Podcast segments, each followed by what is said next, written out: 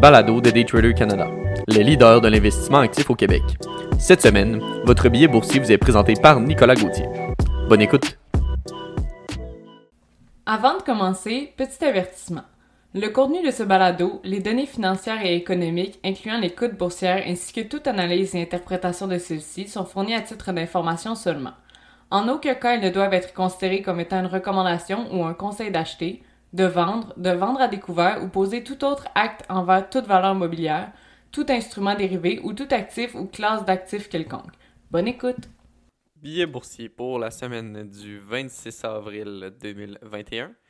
Donc, débutons avec notre premier sujet, gros résultats financiers cette semaine. Plusieurs entreprises ayant un fort impact sur les marchés ont déclaré leurs résultats financiers cette semaine. En effet, les sorties de résultats se situent autant au niveau technologique avec par exemple Google et Apple qu'au niveau euh, des transports avec United Parcel Service, McDonald's et bien d'autres. Donc, en voici un petit résumé. Pour commencer, Alphabet a déclaré un bénéfice record pour un deuxième trimestre consécutif. En effet, avec un bénéfice de 26 et 29 par action par rapport à une estimation des analystes de 15 et 82 par action, l'entreprise a surpassé de 10 et 47 les attentes. De plus, les revenus ont dépassé les prévisions avec une croissance de 34% par rapport à l'an dernier. Finalement, l'entreprise a également annoncé un rachat d'actions de 50 milliards de dollars. Ces impressionnants résultats pour l'entreprise l'ont propulsé de plus de 4% à l'ouverture mercredi matin. Ensuite, une autre entreprise de technologie qui s'en est bien tirée, Shopify. En effet, le fournisseur de plateformes de commerce électronique a déclaré un bénéfice de 2,1$ par action par rapport à une estimation des analystes de 74 sous par action, surpassant de 1,27$ les attentes. De plus, les revenus ont totalisé 988,6 millions de dollars, une hausse de 110% par rapport à l'an dernier. Ils ont dépassé les estimations consensuelles des analystes de 859 millions de dollars. En revanche, ce ne fut pas le cas de l'ensemble des titres de technologie. En effet, Pinterest a chuté de 11,9% avant l'ouverture des marchés mercredi. Malgré des résultats surpassant les estimations, les investisseurs semblaient s'inquiéter du ralentissement de croissance des utilisateurs pour l'entreprise de partage d'images. D'un point de vue graphique, le titre est sur un fort support actuellement, donc il va être intéressant de le suivre dans les prochains jours. Enfin, du côté de deux autres géants, soit Apple et Facebook, les deux entreprises ont également sorti de bons résultats. Du côté de la première, elle a déclaré que les ventes avaient bondi de 54% au cours du trimestre, chaque catégorie de produits enregistrant une croissance à deux chiffres. Apple a également déclaré qu'elle augmenterait son dividende de 7% et a autorisé 90 milliards de dollars de rachat d'actions. Pour la seconde, le réseau social a presque doublé son bénéfice net en un an, avec 9,5 milliards US au premier trimestre, signe que le géant des réseaux sociaux a su mettre à profit la transition accélérée des consommateurs vers l'Internet pendant la pandémie. D'un point de vue graphique, Apple semble être en voie de produire un mouvement intéressant autant à la hausse qu'à la baisse. Il sera donc très intéressant à surveiller dans les prochains jours et les prochaines semaines. Du côté des autres gros joueurs boursiers, McDonald's a publié ses résultats avant l'ouverture jeudi et a déclaré aux investisseurs que ses ventes avaient finalement dépassé les niveaux d'avant la pandémie. Du côté de Caterpillar, malgré de solides résultats, l'entreprise a averti les investisseurs que la pénurie de semi-conducteurs qui a nuit à la production des principaux constructeurs automobiles pourrait également affecter la capacité de l'entreprise à suivre l'augmentation des commandes des clients. Cette nouvelle a fait chuter le titre de plus de 2%.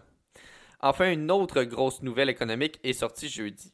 Le produit intérieur brut des États-Unis du premier trimestre a atteint un taux annualisé de 6,4% selon un rapport publié par le Bureau of Economic Analysis, signe que l'économie américaine a commencé 2021 avec une accélération de l'activité commerciale. En dehors de la poussée du troisième trimestre provoquée par la réouverture l'an dernier, c'était la meilleure période pour le PIB depuis le troisième trimestre de 2003. Passons maintenant à notre second sujet, rencontre de la Réserve fédérale cette semaine.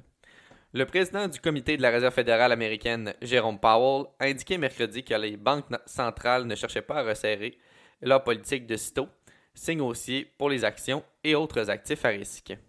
En effet, la pandémie de COVID-19 a causé et cause encore d'énormes difficultés humaines et économiques, autant au niveau euh, des États-Unis que dans le monde. Dans un contexte de progrès en matière de vaccination et de soutien politique solide, les indicateurs de l'activité économique et de l'emploi se sont renforcés. Bien que les secteurs les plus durement touchés par la pandémie restent faibles, on aperçoit une nette amélioration qui, occasionne une augmentation de l'inflation. Or, M. Powell a souhaité renforcer mercredi que les conditions financières générales resteraient accommodantes. Le comité cherchant à atteindre un taux maximal d'emploi et d'inflation au taux de 2% sur le long terme.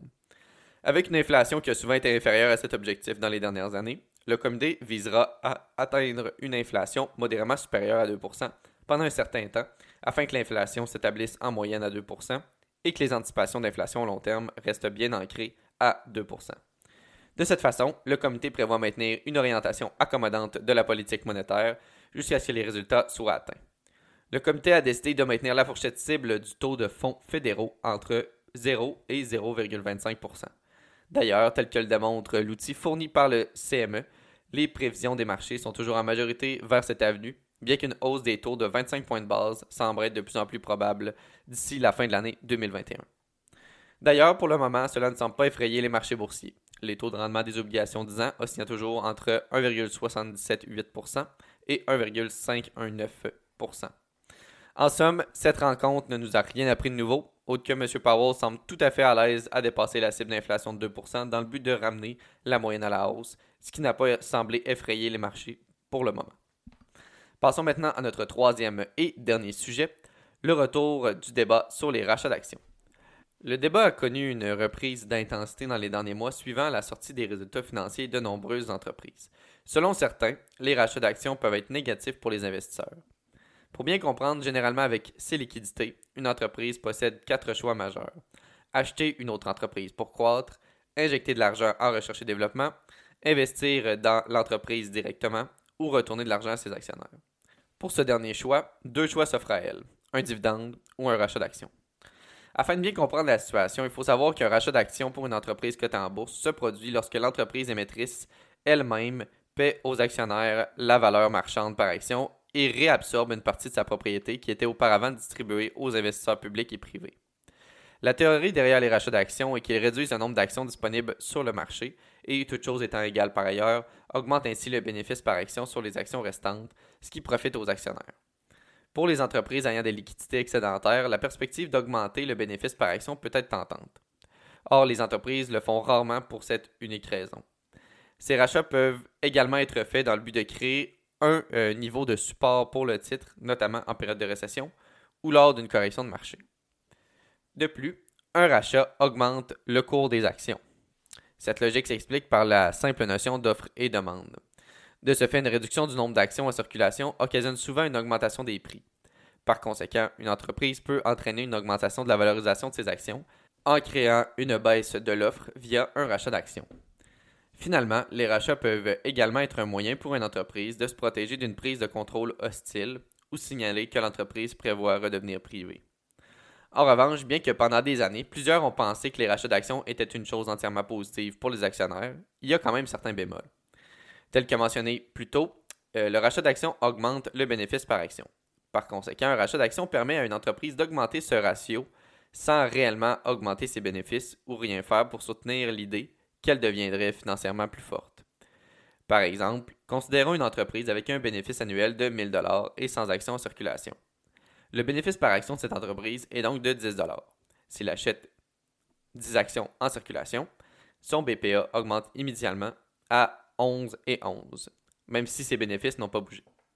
De ce fait, les investisseurs qui utilisent le BPA pour évaluer la situation financière peuvent considérer cette entreprise comme plus forte qu'une entreprise similaire, avec un bénéfice par action de 10 alors qu'en réalité, l'utilisation de la tactique de rachat explique la différence de 1,11 Aussi, une autre raison pourquoi les rachats d'actions sont controversés est que l'impact sur le bénéfice par action peut donner un coup de pouce artificiel au titre et masquer les problèmes financiers qui seraient révélés par un examen plus attentif des ratios de l'entreprise.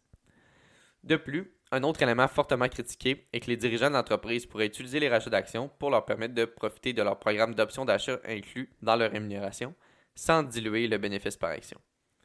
Finalement, avec les bas taux d'intérêt, de nombreuses entreprises se sont endettées pour acheter leurs actions, ce qui pourrait mettre l'entreprise à risque dans le cas d'une correction de marché et encore plus dans le cas d'une récession. En somme, selon une étude faite en juin 2019 par Bloomberg, plus de la moitié des bénéfices des entreprises américaines, soit 56% sont affectés par des rachats d'actions. Ainsi, ce phénomène est loin d'être marginal et, en mon humble avis, continuera de croître lors des prochaines années. Merci beaucoup d'avoir écouté le billet de cette semaine. C'était Nicolas Gauthier pour le billet boursier de Daytrader Canada.